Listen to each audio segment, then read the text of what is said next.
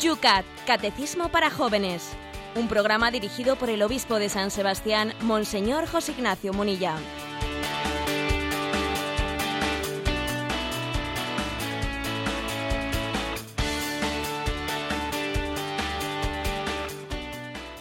Buenos días, querida familia de Radio María. Un día más, hoy viernes, terminamos una semana intensa que hemos vivido con vosotros a esta misma hora, todos los días, en nuestra cita con el Catecismo de los Jóvenes, el Yucat.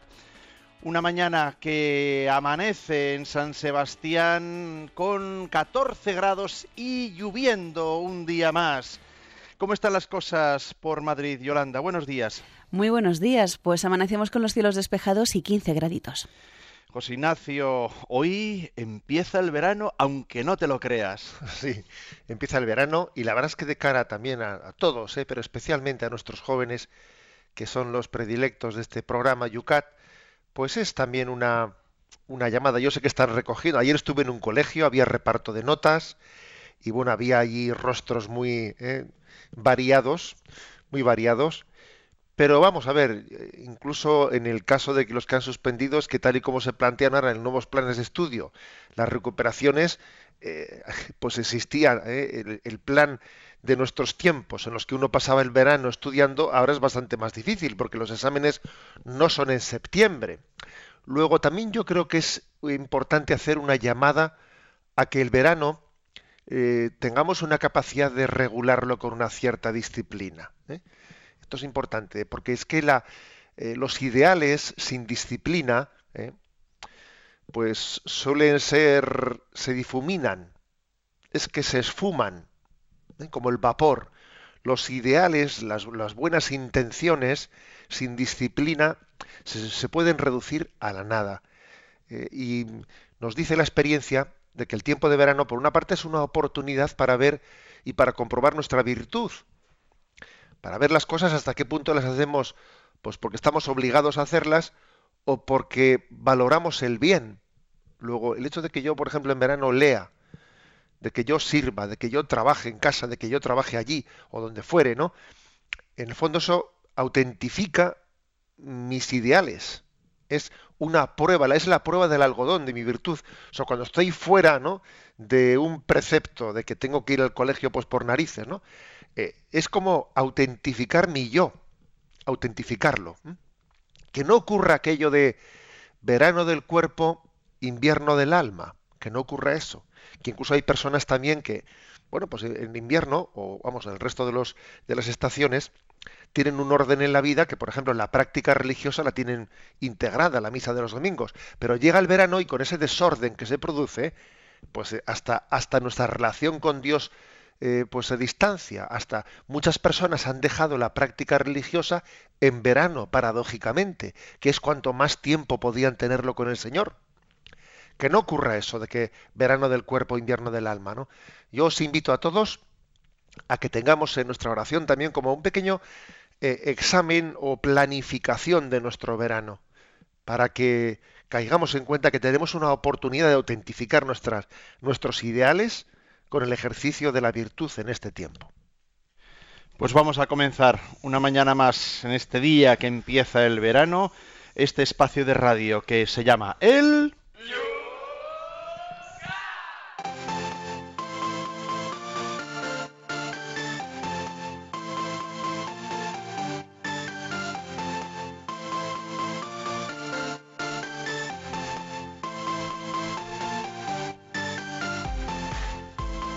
y como ya conocéis los oyentes habituales, empezamos, arrancamos siempre este programa mirando esas preguntas que están ahí. Algunos temas eh, eh, alargan a través de esta pequeña sección con la cual comienza nuestro programa de radio todas las mañanas. Lo que en las redes sociales se está diciendo a través de las preguntas de las personas que escuchan en diferido el programa y también programa preguntas que en directo se plantearon pero no hubo tiempo para responderlas. Por ejemplo, nos dice Fer, buenos días don José Ignacio, hablando de grafitis, el otro día vi uno que me gustó, decía algo así, si vas a hablar mal de alguien y es mentira, cállate, y si es verdad, cállate con más razón. Mil gracias, nos dice Fer. Bueno, a veces suele haber por ahí algunas frases redondas de esas, ¿eh? que son muy redondas, pero que yo creo que si les rascas un poco no, no sostienen una verdad fuerte, como, para, como yo creo que es esta, ¿no? Eso de que si vas a hablar mal de alguien y es mentira, cállate. Obvio, ¿no? Muy bien. Y si es verdad, cállate con más razón. Hombre, con más razón no. Sería peor todavía hablar de hablar algo malo del prójimo siendo falso que siendo verdadero. ¿Eh? A ver, esa es la diferencia entre difamación o calumnia. Difamación es decir algo malo del prójimo. Calumnia es decir algo malo del algo malo falso del prójimo. Obviamente es más grave la calumnia que la difamación, lo cual no quiere decir que justifiquemos que se justifique la difamación. El decir algo negativo del prójimo cuando es verdadero, verdadero puede tener una razón de ser cuando hay una, una razón suficiente que lo justifique. ¿eh? Cuando no, cuando no, pues no, se debe estar contando cosas negativas del prójimo, aunque sean verdaderas, pues porque sencillamente es, es, es, es atentar, ¿no? no sé, subrayar lo malo de una persona exclusivamente, ¿no? Y, por lo tanto, si no hay una razón proporcionada, pues, pues no se debe hacer. Pero como digo, la frase me parece tan redonda como inexacta. ¿eh? No, es mucho más grave la calumnia que la difamación. Miguel Ángel, desde, desde, Pamplona, nos dice, se da el caso de los empleados comerciales que son obligados a vender, a mentir para vender más, presionados por el jefe. ¿Puede ocurrir que alguien no sea libre para decir la verdad en el ámbito comercial? Bueno, lo que plantea Miguel Ángel, pues es, un tema delicado porque, porque es posible que en determinado comercio, pues un poco chapucero, chapucero, exista un plan de ventas en el que lo que se le hace es pues, que el comercial esté contando pues mentiras ¿eh? para que, que, por cierto es un planteamiento a corto plazo muy equivocado porque luego esas mentiras pues quien compra eso se va a quedar dando cuenta que ha sido engañado y no volverá por esa tienda o sea que es que también es un planteamiento comercial muy chapucero siempre es mejor ir con un planteamiento de calidad ¿eh? por delante pero bueno eh, justifica el hecho de que yo tenga un jefe que me obligue a mentir, justifica que yo mienta y yo no tengo ninguna responsabilidad moral al respecto. No, no cabe decir eso. Es que es posible, es posible que si, si yo estoy en un trabajo en el que estructuralmente hablando, eh, estructuralmente hablando, pues estoy siempre engañando y perjudicando al prójimo con mis mentiras, porque mi jefe, es que igual puede ocurrir que se me pida un acto heroico de que yo tenga que prescindir de un trabajo, de un trabajo en el que se me, se me, se me pretende obligar a que yo sea cómplice de, del mal. Es que ser cómplice del mal, claro, también uno tiene una corresponsabilidad en ello.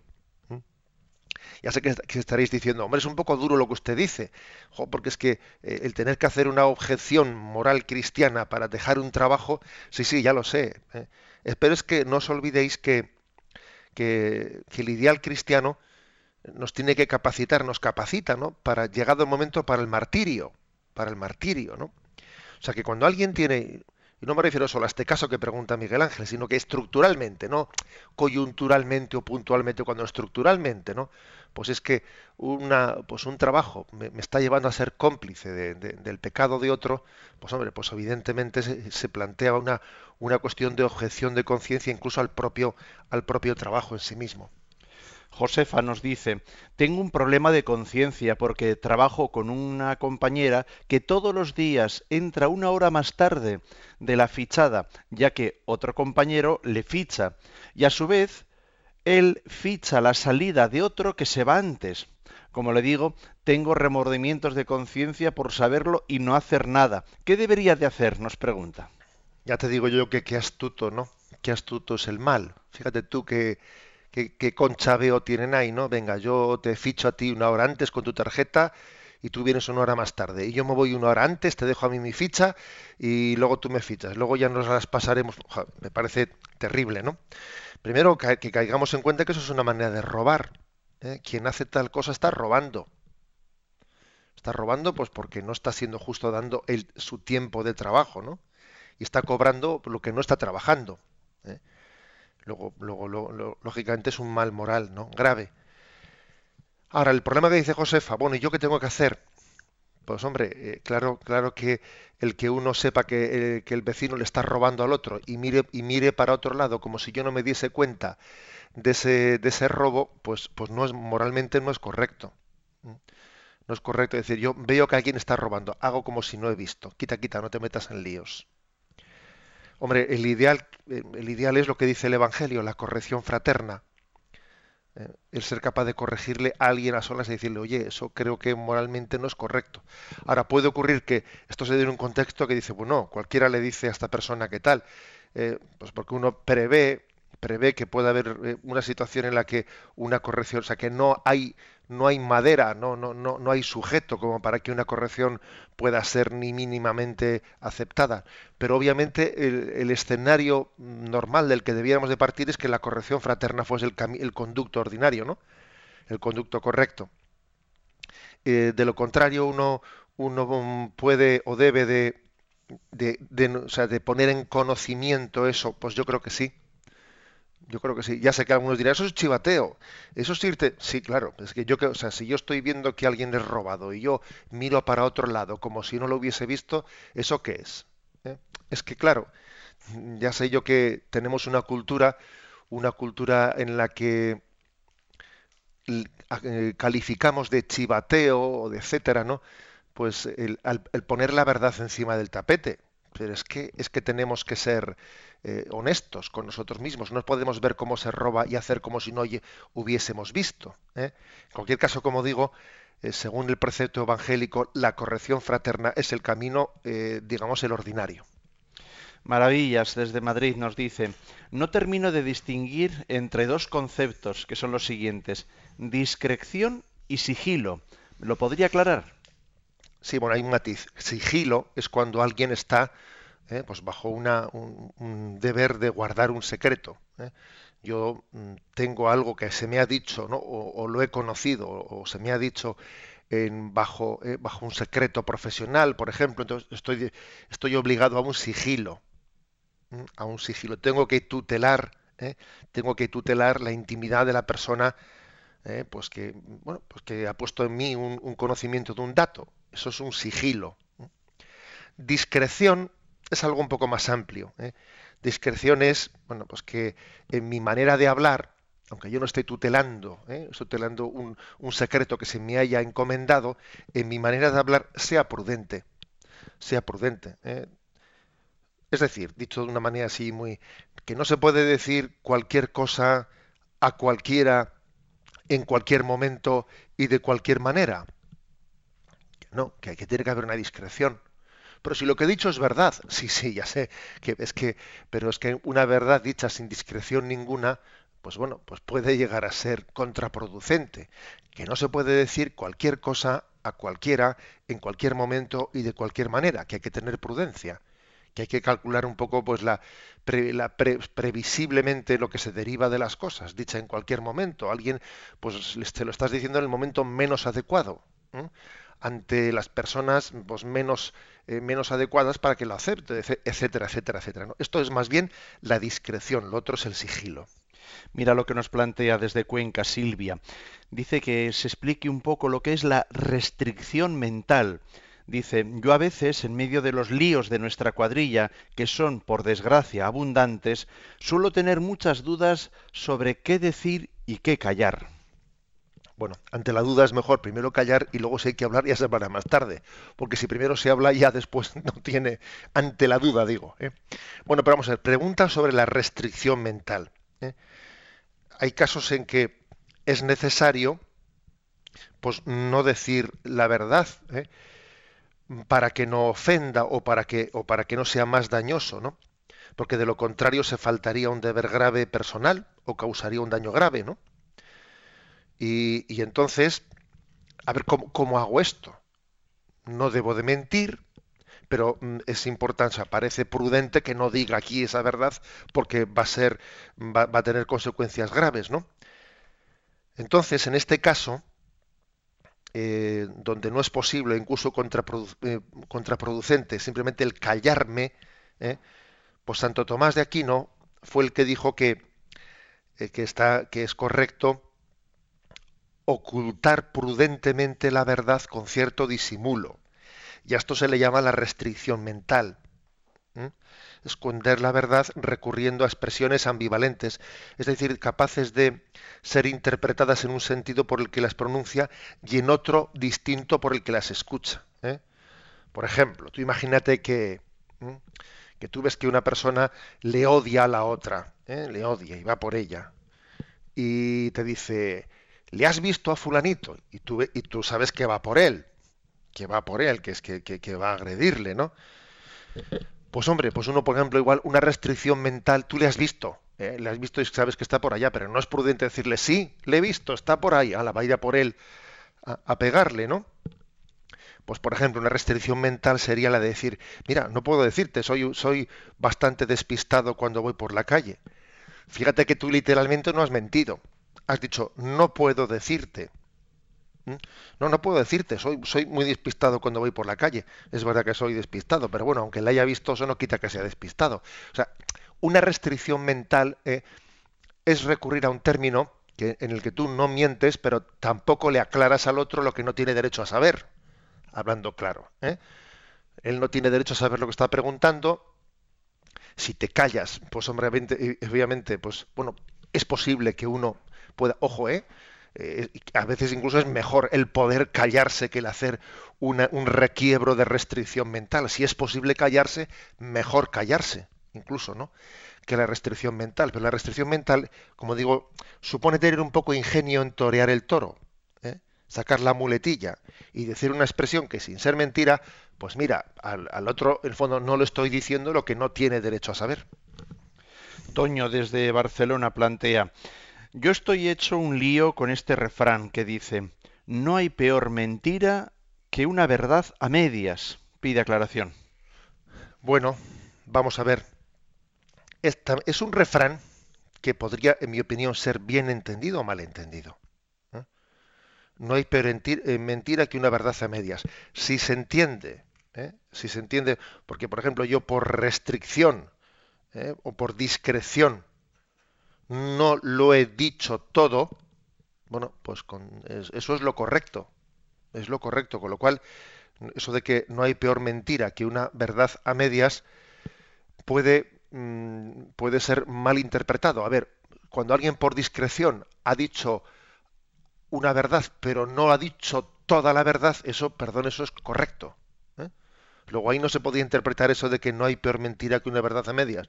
Ha dicho una verdad, a medias, pero no ha dicho toda la verdad, pero ha obrado correctamente porque hubiese sido indiscreto decirlo todo.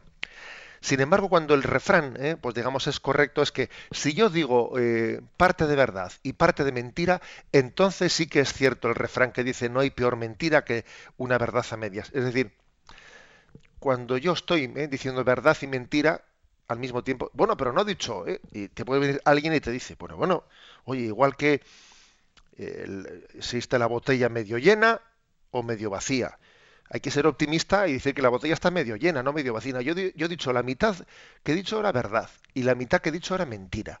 Pues hombre, sé optimista y no digas que he mentido, porque también he dicho la mitad de las cosas que he dicho eran verdad. ¿Por qué te fijas en lo que he mentido si también he dicho verdades?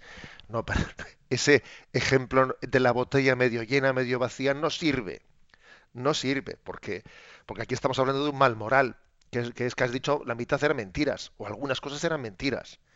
Y aquí lo que se aplica es ese adagio latino ¿no? de, la, de la moral, ¿eh? de la moral fundamental que se dice, ¿no?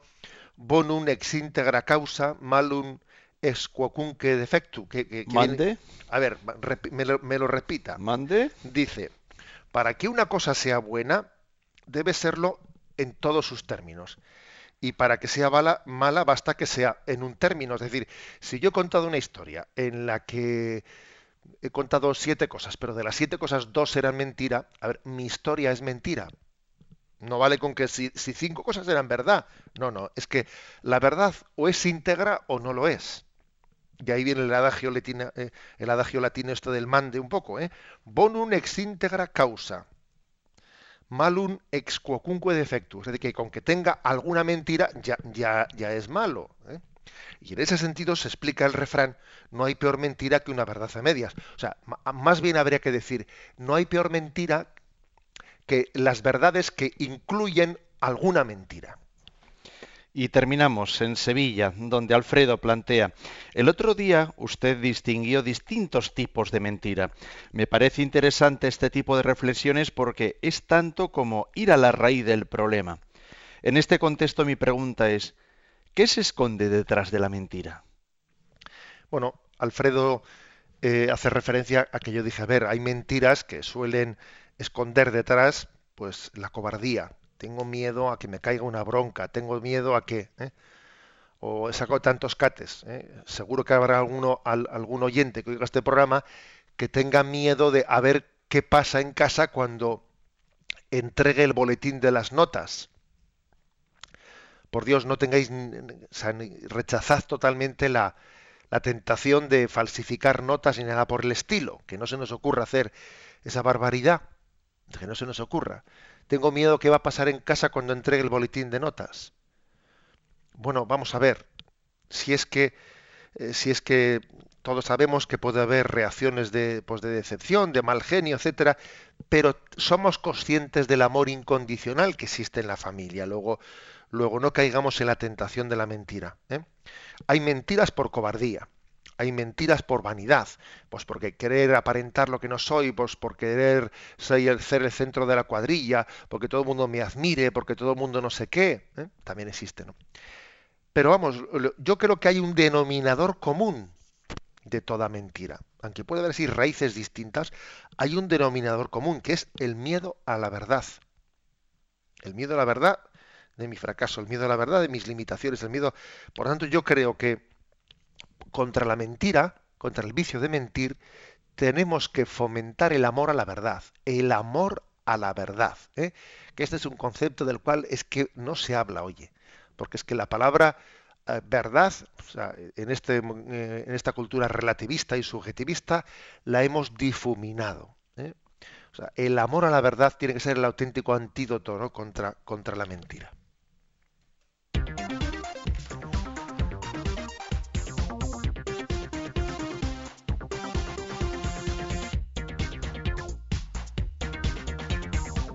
Son las 8 y 23 minutos, 7 y 23 minutos. Comenzamos con la primera pregunta en este espacio de Radio María que se llama el Yucat. El punto es el 459 y plantea lo siguiente. ¿Qué responsabilidad ética existe ante los medios de comunicación social? Los que hacen los medios tienen una responsabilidad ante los usuarios. Ante todo, deben informar conforme a la verdad, tanto la investigación de los verdaderos hechos como su publicación deben tener en cuenta los derechos y la dignidad de la persona. Los medios de comunicación social deben contribuir a la construcción de un mundo justo, libre y solidario en realidad no pocas veces los medios se emplean como arma en las disputas ideológicas, en aras del mayor alcance cuota de pantalla, se abandona el necesario control ético de sus contenidos y se convierten en instrumentos para seducir y hacer dependientes a las personas. Bueno, un tema este pues muy muy muy muy sensible, ¿no? Estamos hablando en un medio de comunicación, Radio María, pero que obviamente es un medio de comunicación pues muy peculiar, ¿eh? muy peculiar, que se sale mucho muy mucho de la norma, bueno, de la norma, de lo ¿eh? de lo frecuente, ¿eh? de lo de lo corriente. Aquí dice que existe como una una esclavitud, ¿no? De la cuota de pantalla. Eso es un problema más que un problema, es una tentación muy grande. No os podéis imaginar qué libertad ante la verdad da el hecho de que cuando, por ejemplo, aquí en Radio María, ¿no? Pues se habla sin tener la presión de la cuota de pantalla que has tenido en la víspera. Tú sabes lo que es, que hoy en día, así, ¿eh? todas las mañanas a primera horita, en, los, en, la, en el despacho de dirección de los medios de comunicación, uno tiene pues unas plantillas en las que le dice con exactitud ayer a qué hora en tal televisión ¿eh? o en tal radio bajó la audiencia cuando comenzó a hablar este y subió la audiencia cuando comenzó el otro. Fíjate, y este metió aquí pues tal frivolidad y entonces subió la audiencia porque hay gente que está haciendo zapping y cambia de un sitio a otro. Y claro, cuando uno tiene, ¿no? delante suyo esos datos, qué tentación tan grande dice, mejor, mejor dicho, qué tentación tan grande padece de decir, a ver, ¿qué tengo que decir para que me oiga más gente? ¿Eh? Y entonces ya sabemos lo que hay, pues, pues telebasura, frivolidades, etcétera, eh, morbosas, pues para que suba la cuota, ¿no? Eso es un peligro tremendo. Es un peligro tremendo, ¿no? Esa competitividad feroz, pues eh, hace que se degenere totalmente el producto. ¿Con qué excusa se dice? Bueno, pero es que es lo que demanda la gente. Bueno, perdona, lo que demanda la gente. A ver, tú mismo, esto es como la pescadilla que se muerde la cola tú mismo ofreciendo basura, educas, maleducas. Al maleducar, entonces la gente demanda basura, y, etcétera, etcétera. Tú te justificas en qué es lo que te demandan. Al, ofrecerlo, tú mismo maleducas, y entonces siguen demandando basura. Claro, es una, es una espiral de la que es muy difícil salir. Entonces, esto, esto en primer lugar, ¿no? O sea, la, cuota de pantalla eh, es una tentación muy grande a degenerar para que, bueno, pues para que el, porque el morbo vende, ¿no? Y la frivolidad eh, tiene más oportunidad. A ver, pues, eh, ¿qué, pensáis vosotros que, que va a tener más probabilidades de tener éxito de la cuenta pantalla? A ver, aquí la explicación del octavo mandamiento de nuestra honradez y nuestro compromiso con la verdad, o un concurso en que saldría alguien contando no sé qué escándalo si alguien sale medio desnudo y luego el otro cuenta que el otro le puso cuernos. pues hombre, ya sabemos cómo es la condición humana. ¿eh? Eso es como cuando a los chavales les dicen en el colegio, a ver, hay que elegir ¿eh? religión o recreo. Ya sido lo que van a elegir. por la psicología de masas, lo que se va a elegir es recreo y no religión. O sea, que es que hay que conocer la psicología de las masas, ¿no?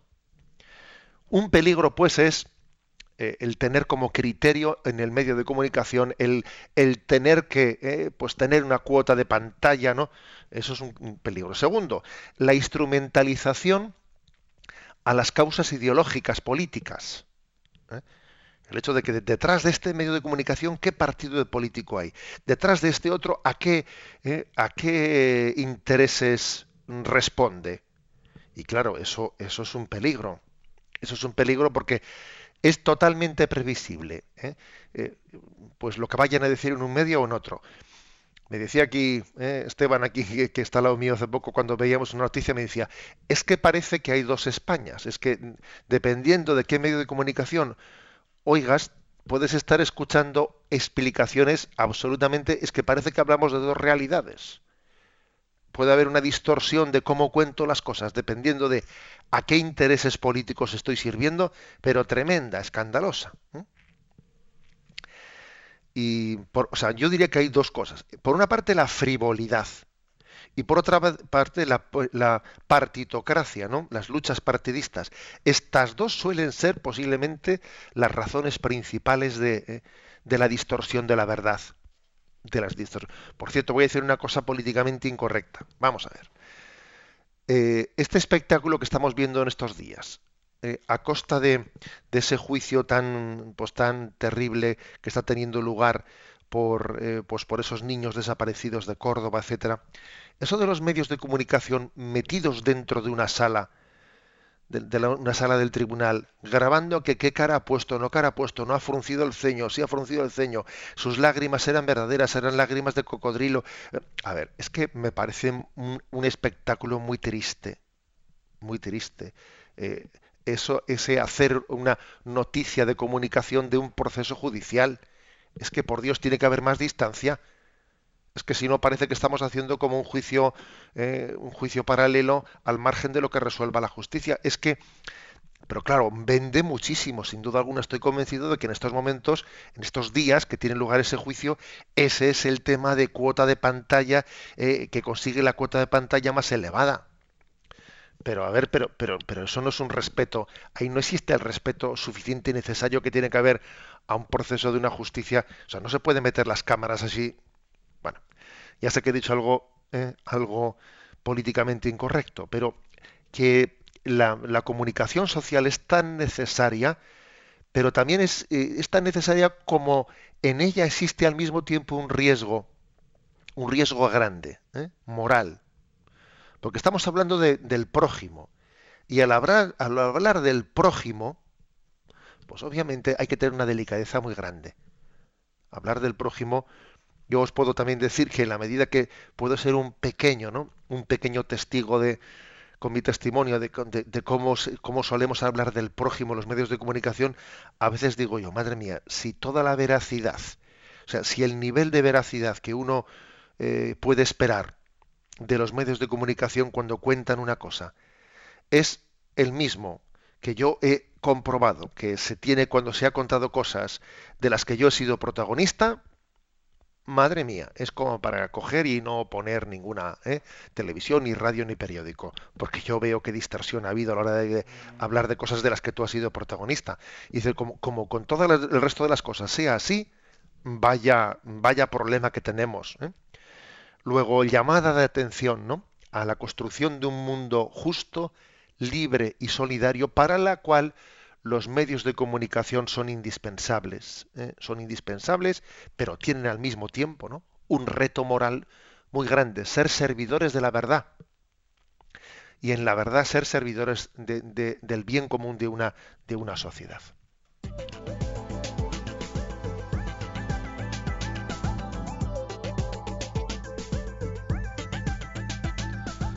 Son las 8 y 32 minutos, 7 y 32 minutos en las Islas Canarias. Estás en Radio María. Este es el Yucat. Abrimos el momento para un pequeño descanso musical en el cual tienes tu participación también para poder hacer tus preguntas en torno a lo que acabamos de hablar. Lo puedes hacer a través de Twitter, mandar ahora mismo tu pregunta. Tienes que citar, como sabes, arroba obispo munilla en Facebook, debajo de la pregunta que ahora mismo hemos planteado en esta página del programa, Yucat Radio María. También podéis enviar un correo electrónico a yucat@radiomaria.es. Y también tenemos el teléfono de Radio María para que podáis plantear ahí también vuestras preguntas. Participa llamando al 91 153 8550.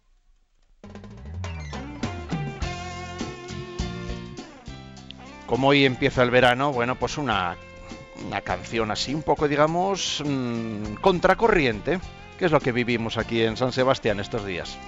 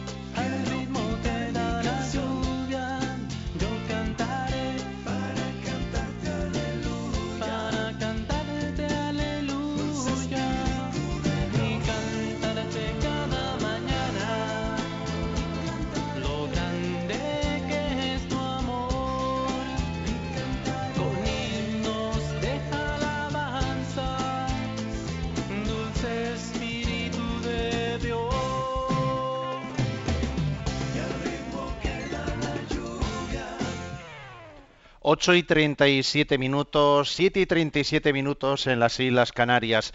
Estás en el Yucat. Y hablando precisamente de medios de comunicación hoy aquí en Radio María. Vamos, José Ignacio, están los comentarios que estamos por aquí leyendo bueno, pues en cosas que yo creo que son vos populi, ¿no? Rafi, por ejemplo, dice, hoy la ética y la dignidad, como también otros conceptos de la misma rama, se la saltan los medios como quien no quiere la cosa. La pregunta es si estamos subiendo muchas veces los índices de pantalla a cuenta de escándalos, ahí si no también tendremos los televidentes, radioyentes o los que compran pues eh, prensa amarilla pues una gran culpa. Criticamos, pero es por lo que vemos, ¿no es así? Sí, lo que pasa es que yo creo que ahí la culpa es compartida, ¿eh? porque eso de echarse la culpa uno a otro, como he dicho antes, esta es la pescadilla que se muerde la cola. ¿eh? Y ciertos medios de comunicación se justifican en el producto que ofrecen porque hay demanda, ya, pero la demanda también se ha provocado esa demanda, pues con otra anterior oferta que era una basura. ¿eh? la, oferta basura provoca una demanda más basura todavía. Esto, esto funciona así. ¿eh?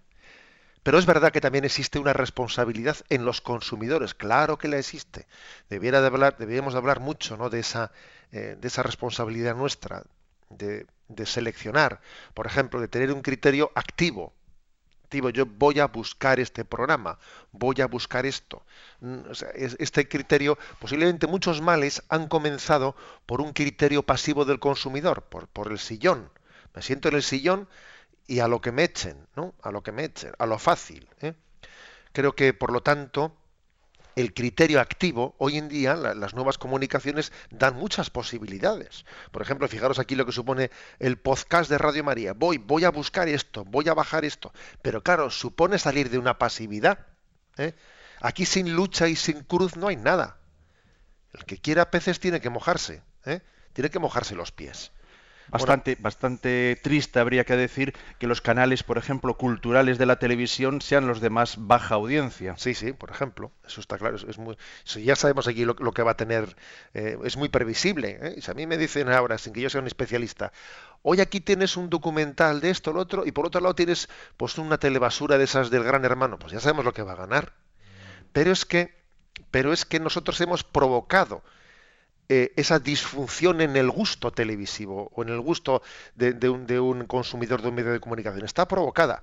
Pero ojo, nosotros somos cómplices porque hemos, mm, porque hemos mordido el anzuelo por comodidad, por egoísmo. Vamos a dar paso también a nuestros oyentes por la línea telefónica. Yolanda, muy buenas. ¿Qué es lo que tenemos por ahí en el teléfono? Buenos días. Nos ha llamado Santos de Madrid y dice que cuando alguien estudia historia, pues tenemos escritores que dicen una cosa y otros que dicen otra sobre la historia que ha ocurrido, cómo se puede contrastar lo que ellos dicen o, qué se puede hacer. Bueno, la verdad es que creo que es importante tener un acceso eh, a la historia desde especialistas. ¿eh? Desde especialistas. Tener cuidado de que las personas que, nos presentan la historia tengan una capacitación académica grande. ¿eh? Porque sí que existen también, hoy en día, por ejemplo, está muy de moda la, historia novelada. ¿eh? Y te pretenden, en muchos sitios, son libros que se venden tremendamente.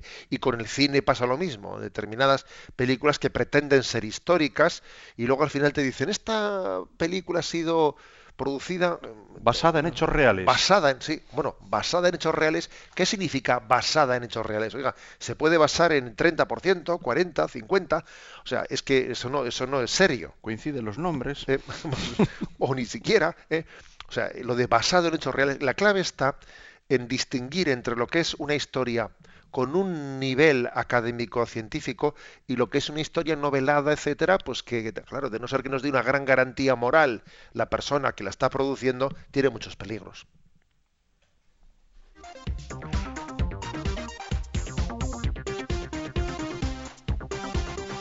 Ocho y 42 minutos, siete y 42 minutos en las Islas Canarias. Vamos adelante, que nos quedan todavía dos preguntas en esta mañana del Yucat. La 460. ¿Cuál es el peligro de los medios? Muchas personas, y en especial los niños, consideran verdad lo que ven en los medios. Cuando con el fin de divertir se ensalza la violencia, o se aprueba el comportamiento antisocial y se banaliza la sexualidad humana, pecan tanto los responsables de los medios como las instancias de control que deberían atajar esto. Las personas que trabajan en los medios de comunicación deben ser siempre conscientes de que sus productos tienen un efecto educativo. Los jóvenes deben examinar continuamente si son capaces de usar los medios en libertad y con sentido crítico, o si ya son adictos a determinados medios. Cada hombre es responsable de su alma. Quien consume a través de los medios violencia, odio y pornografía se embota mentalmente y se causa daño a sí mismo. Bueno, pues como veis, eh, estamos un poco todavía explayando más lo que antes hemos comentado. O sea, primero, ¿eh? aquí hay dos cuestiones. Que cada uno es responsable de su alma, con lo cual eh, nosotros al acercarnos a determinados contenidos nocivos, estamos, dice, embotando nuestra alma, embotando nuestra mente. ¿Qué significa eso de embotar? Bueno, una expresión popular que quiere decir que eh, la estás, estás anestesiando la conciencia, la estás anestesiando, estás a base de estar siempre en presencia de, mm, del mal, bueno, pues llega un momento en que no te no, no, tienes la reacción natural que tenías que tener contra él. Te has familiarizado con él, te has embotado. En teoría sabes que está mal, pero bueno, como estás todo el día eh, metido, estás tan, digamos, tan pringado ya, pues que ya no. ¿eh? Eso es estar embotado el que, como dice el refrán, a ver si recuerdo, el que no vive como piensa, acabará pensando como vive. Esto es estar embotado. Al final, bueno, pues es que me termina arrastrando los, los hábitos eh, que yo sabía en teoría al principio que, eran, que no eran correctos, pero me, han terminado arrastrando. En segundo lugar está la gran responsabilidad de los medios de estar eh, de estar recurriendo a un tipo de producto en el que en el que sabe que está introduciendo una y otra vez pues distorsiones morales. ¿eh? Yo qué sé, pues que si los Simpson o lo otro, o sea, a ver, si es que hay determinados productos que en sí se están presentando como para eh, sencillamente un entretenimiento de unos niños, ¿no? niños o, adolescentes o lo que fuere, ¿no? Y, tú ves cómo se está colando, se está colando criterios antisociales, criterios antifamiliares, criterios antirreligiosos. Qué gran responsabilidad es esa, ¿no? Esa especie de entre col y col lechuga. Eh, aquí te meto yo este concepto de una manera, ¿eh? como se dice popularmente, te la ha metido doblada te ha metido doblado, eh, te ha metido doblado un, mensaje subliminal. Bueno, pues este, esto es una grandísima responsabilidad, el que se pueda estar de alguna manera manipulando las conciencias, manipulando la opinión pública, ¿no? Bueno, eso es, pecan gravemente los responsables, ¿no? De haber producido tales manipulaciones y también dice aquí los responsables de no haberlas controlado, porque tiene que haber un control. Para empezar, los padres, ¿eh? Para empezar, el control de los padres. Que un padre tiene una responsabilidad de saber mi hijo qué está consumiendo, a qué está accediendo. O sea, yo no puedo estar, yo, bueno, a, ver el niño que hace. No como que a ver el niño que hace, es que yo tengo que compartir con él el ocio, tengo que compartir el tiempo, yo tengo que saber. O sea, en mi familia qué es lo que entra porque puede estar ocurriendo que está entrando en mi familia algo totalmente, por los medios de comunicación, totalmente contrario a los principios que nosotros estamos queriendo sembrar. Eso puede estar ocurriendo. No es algo inverosímil, de hecho ocurre, ¿no? Bueno, por lo tanto, un medio de comunicación tiene un, pues digamos, una gran responsabilidad moral a vida cuenta, a vida cuenta de que entra en la intimidad de las personas entra en la intimidad. Es verdad que se le ha abierto la puerta, pero claro, está pisando un terreno sagrado, un terreno sagrado que tiene que pisar descalzándose, ¿eh? como algunas veces solemos decir esta expresión, descálzate porque estás pisando un terreno sagrado, es decir, entra de una manera respetuosa, entra de una manera respetuosa. Todavía dice aquí, no, muchas personas, y en especial los niños, consideran verdad lo que ven en los medios. A veces ha dicho, ¿no? Lo que no salga en televisión no existe, no es verdad. Bueno, yo creo que hoy en día, con el paso del tiempo, poco a poco vamos teniendo más conciencia de que eso de que lo que sale en televisión es verdad, pues tiene que ser más criticado. Pero aún y todo hay muchísimas personas que casi confunden. Lo ha dicho la televisión, si lo ha dicho el periódico, si lo ha dicho. ¿eh? Hace dos días, antes de ayer, colgué un, pues un, en Twitter y en, y en, Facebook uno de esos eh, mensajes así un poco provocadores, que a veces uno dice, voy a provocar un poco, ¿eh? para a veces intentas provocar sin pasarte, ¿no? para no ofender, pero un poco queriendo hacer pensar, siendo un poco lacerante. Y se me ocurrió poner un texto ¿no? que decía, si no lees el periódico serás un desinformado, y si lees el periódico serás un mal informado. Bueno, y enseguida hubo algún conocido mío que igual me está oyendo ahora, ¿eh? Pues que además trabajaba en un periódico, y me dice, bueno, será si lees algún periódico, no serás más el informado. No todos los Sí, de acuerdo, de acuerdo, porque yo creo que también la frase, pues siempre simplificaba para intentar un poco provocar, ¿no? Para intentar hacer pensar. Pero mm, es un dilema, ¿eh? es un dilema el de la previsibilidad. ¿eh? de los medios de comunicación de arrimar el asco a su sardina, de intentar eh, pues deformar eh, la o reformar la verdad al servicio de, de, unos intereses que defiende, etcétera, etcétera. ¿no? Y es una gran responsabilidad moral.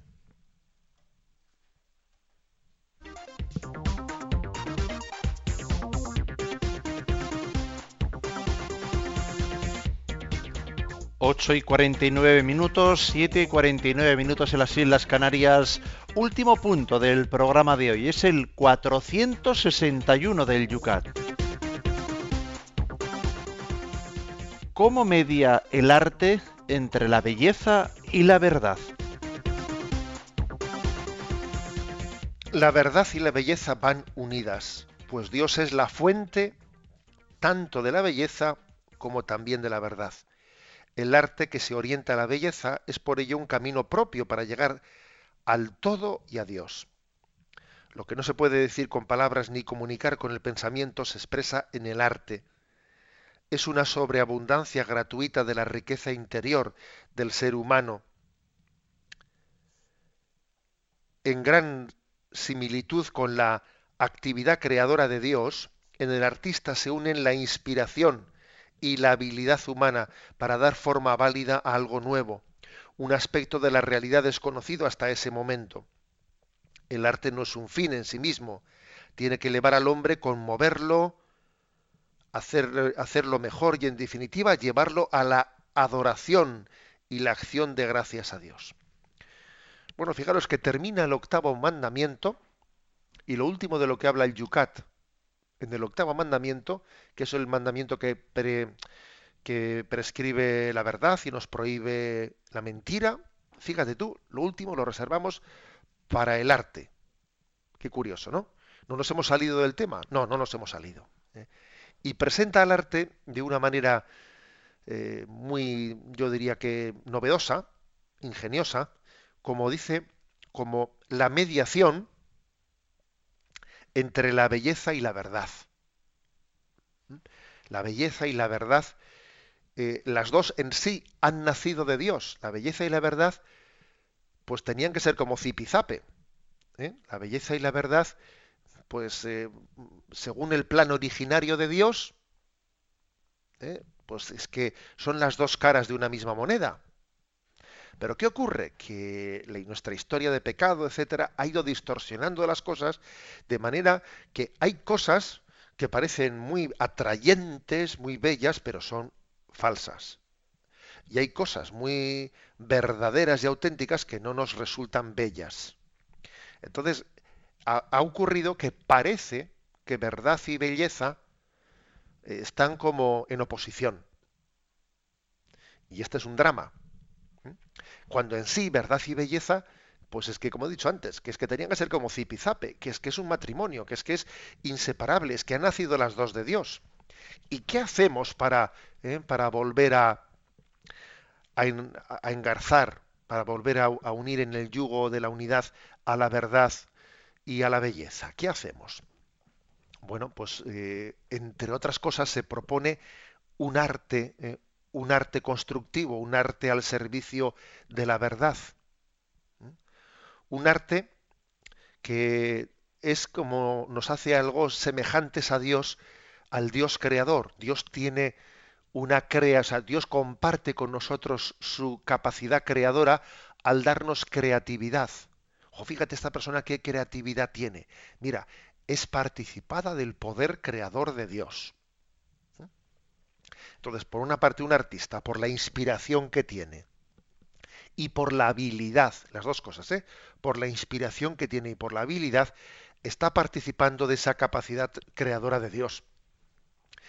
Y está llamado a que la belleza que expresa, la belleza, pues en la pintura, en la escultura, en lo que fuere, ¿no?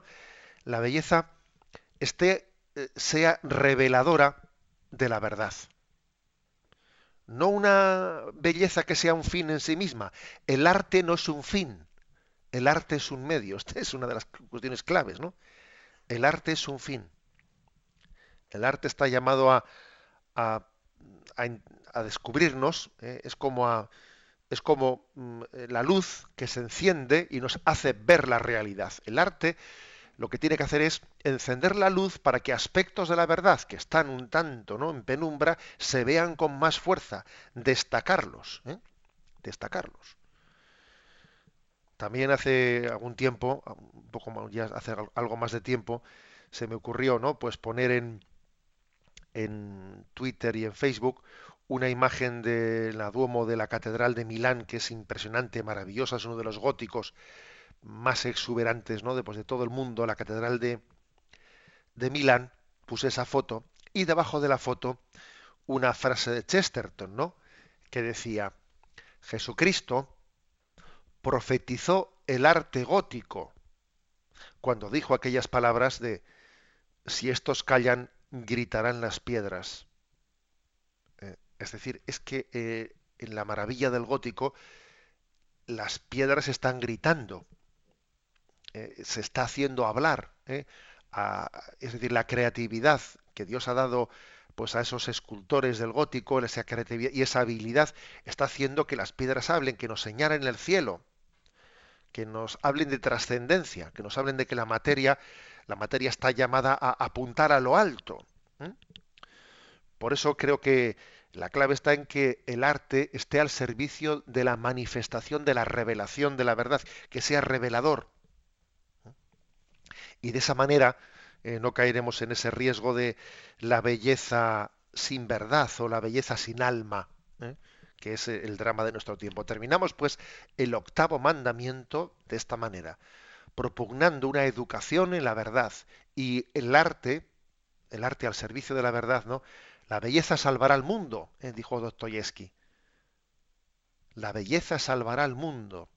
Es decir, la belleza cuando es reveladora de la verdad es uno de los caminos, una de las puertas por las que Dios viene en nuestra búsqueda.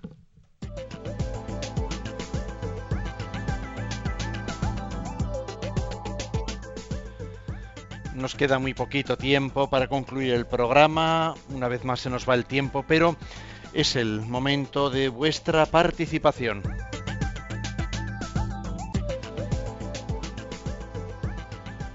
Por ejemplo, José Ignacio, veo que tanto en Facebook como en Twitter eh, se apunta por esta línea, a ver una, una respuesta un poco orientativa. Eh, por ejemplo, Marian nos dice en Twitter, ¿qué opina de los medios que públicamente unen a su identidad cristiana una ideología política concreta? Nos dice. Menudo modelo que es Radio María para todo esto, ¿verdad? Sí, claro. En este sentido, Radio María, la verdad es que ofrece un modelo un modelo de, una identidad cristiana eh, sin que esté ligada a una ideología política concreta, lo cual le, da, le hace mucho más, eh, eh, bueno, mucho más adecuada ¿no? para revelarlo. Vamos a ver, ¿es correcto que exista un modelo que tenga una identidad cristiana al mismo tiempo que una ideología política concreta? Sí, es legítimo, es legítimo, porque luego un cristiano, un cristiano está llamado también a insertarse en la política y desde su sensibilidad política está llamado también a eh, pues a transformar el mundo. Ahora bien, es muy importante que ese medio de comunicación, que tiene inspiración cristiana, pero que también tiene una ideología política concreta, sea muy humilde en su interpretación, ¿eh? porque, porque es muy posible que también pueda generar que los católicos que no tengan esa sensibilidad política, como no sea muy delicado la manera de expresar las cosas, se sientan un poco como ofendidos, como diciendo, bueno, pero ¿qué pasa? ¿Que para ser católico hay que pensar políticamente como este o qué? Y entonces se produzca una... ¿eh? pues una, una, reacción contraria. ¿eh? O sea, los medios, los, los medios como, eh, de comunicación que tienen una inspiración cristiana y una sensibilidad política concreta deben de ser muy humildes en la manera de expresarlo. No tenemos tiempo para más. Eh, hay que apuntar los puntos para el lunes que viene en el Yucatán. Bueno, pasamos al noveno mandamiento noveno mandamiento, que es cortito porque, digamos, principalmente fue el sexto mandamiento, no cometerás actos impuros, el que explicó esta materia, y son tres los puntos que vamos a hacer mañana los tres, Dios mediante. Son 4, 6, 2. ¿Por qué se opone al noveno mandamiento? ¿Por qué se opone el nuevo mandamiento a la apidez sexual? 463. ¿Cómo se logra la pureza de corazón? 464. ¿Para qué sirve el pudor? Concluimos recibiendo la bendición. La bendición de Dios Todopoderoso, Padre, Hijo y Espíritu Santo descienda sobre vosotros. Alabado sea Jesucristo.